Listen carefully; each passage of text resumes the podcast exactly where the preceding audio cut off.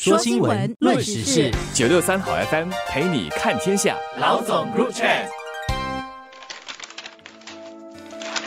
大家好，我是联合早报的王彼得。大家好，我是联合早报的杨萌。这个针对政府部门各个法定机构每年做的审计检查，我不知道一般读者会不会关心或者细看。但如果你是公务员，一定会留意。它就好像每年的健康报告。只是不是针对你个人，而是你所服务的单位。而如果你的管控职责或者平时啊很前线的工作是与账目和审计、采购、薪水合同或者发出援助金、补贴等等和钱财有关的，对于每年的这个审查也会感到一些压力吧。过程中一定啊战战兢兢。从我的接触，我知道，如果你的什么署、什么局今年被点名了，然后被指出各种疏漏，那真的是。上上下下，包括去到总裁、局长，甚至董事部主席都会紧张，因为有很多的问题必须解答。也因为被报道了，难免又涉及到观感。现在很流行“观感”这个词。再然后就会很忙碌，因为要纠正、要堵住各种漏洞。有时还不是一个月、两个月改一个什么系统就能马上解决，而是一年、两年劳师动众的功夫。我只能同情的说，公务员饭碗虽然稳定，收入也不错。但背后的辛劳和压力山大，真的不是不足以为外人道。我觉得这次审计署的报告，还有最近发生的一些跟贪污调查局相关的事件，它在一个层面是体现了新加坡的长久以来的制度的，也可以说是运行上的顺畅，就是它总会有一些既定的机制可以去揪出来那些毛病，还有及时的去呃止损也好，或者是揭露这些毛病，或者是纠正这些问题也好。然后在另外一个层面，呃，它其实是让人民和民众对于制度有一定的信心，说，呃，不是说完全不会有错跟毛病，但是，呃，机制在那边可以去举报，然后可以去揭发。长远来说，不能够因为这些制度跟机制在那边，就觉得说，反正会有人会去收拾，反正会被揭发出来，那么就坐着看热闹。我觉得还是要落实到每一个人要认真对待自己手头上的工作。有时候会听到的一个不是很好的一个职场。文化就是遇到什么错，有些下面的人怕去担责任，或者怕去揭发出来自己会怎么样，所以可能这样子的职场文化才是需要去纠正。说如果发现错在小的地方先去提出来的话，以免滚雪球到日后变成更大的问题。这个是制度以外的职场文化需要比较注意的地方。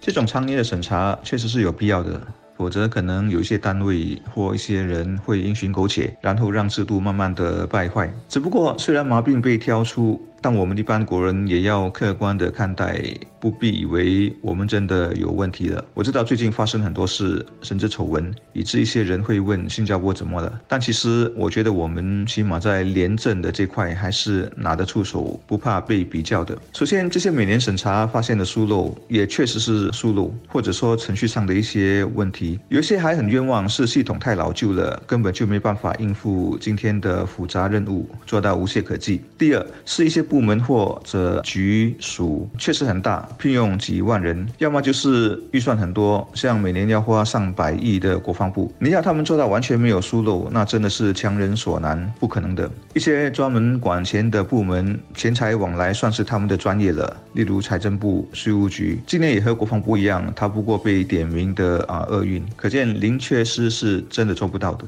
虽然说审计署每一年都会针对不同的政府部门，还有一些法定机构去做一些审计，据说是轮着来的，并不是每年会审计回同一个机构每年做，但是每年好像都还是会有一些让人印象深刻的地方。通常也不是什么太大的国家大事，但是就是在一些小事上，感觉做的粗糙，然后抓的不紧。呃，我举两个例子，让人家印象比较深刻的一个是在二零一六年的时候，曾经审计署就发现，艺术理事会旗下在为亚洲文明博物馆建造一个垃圾处理中心，一个 bin center。这个垃圾处理中心，它的建筑费本身就才呃八十九万元，可是他们就花了四十七万元，四十多万元咨询费，就是这个工程公司的咨询费上，垃圾处理中心整个的咨询费都是一个很昂贵的一个垃圾站。这样，还有就是在二零一八年的。的时候，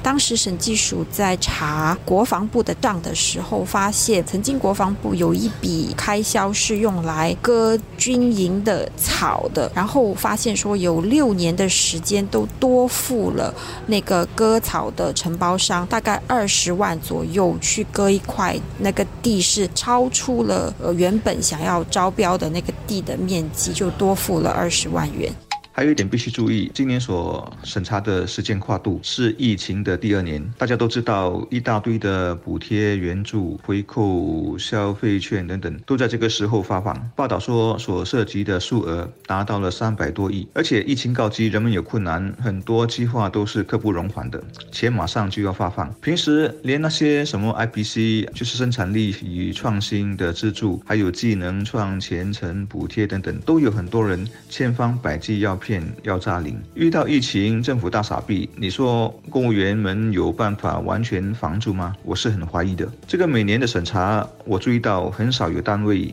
被连续两年挑毛病，也许一年中了之后真做了改善，第二年就真的没有东西被挑了。就如同病毒，你感染了一次之后，免疫力就增强了。对个别单位来说，这个免疫力当然是越久越好。我觉得这一次审计署发现的一些案件中，也是有一些是跟疫情相关的，在疫情期间比较一些特别的处理方式。比如说，民众大概很熟悉我们的使用的消费券，呃，我们知道消费券就是使用起来很方便，我们只需要进入新 pass 一次就可以在 SMS 里面收到一个网页，网页里就可以记录一百块还是两百块的消费券，两元钱、五元钱或者十元钱的金额打给我们，然后我们每次我们就可以用这些小的礼券购买一些邻里商家的商品。然后审计署这次的报告就发现，基层组织就是人协下面的一些基层组织，他为了方便这些商家能够很容易的去把这些呃居民花的消费券的钱给报销回来的话，他们就用一些银行自己的职员的银行户头去做一些临时的转账，然后这样子的转账行为发生了很多次。一个基层组织呢，他